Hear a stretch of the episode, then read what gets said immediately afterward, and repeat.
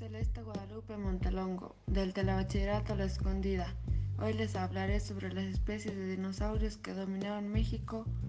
Lo interesante es que hace más de 65 millones de años, según paleontólogos de la UNAM, el clima cálido y húmedo favoreció una gran diversidad de dinosaurios en el territorio que hoy es México. Según la Universidad Nacional Autónoma de México, en el país se han encontrado varios yacimientos repletos de fósiles que dan luz sobre las distintas especies que poblaban el país. Algunas de las, de las especies son Critosaurus, Centrosaurus, Gorgosaurus, entre otros. Yo pienso que gracias al clima que este país tenía, algunas de las especies de dinosaurios pudieron vivir algunos años y dejar muestras de que existieron.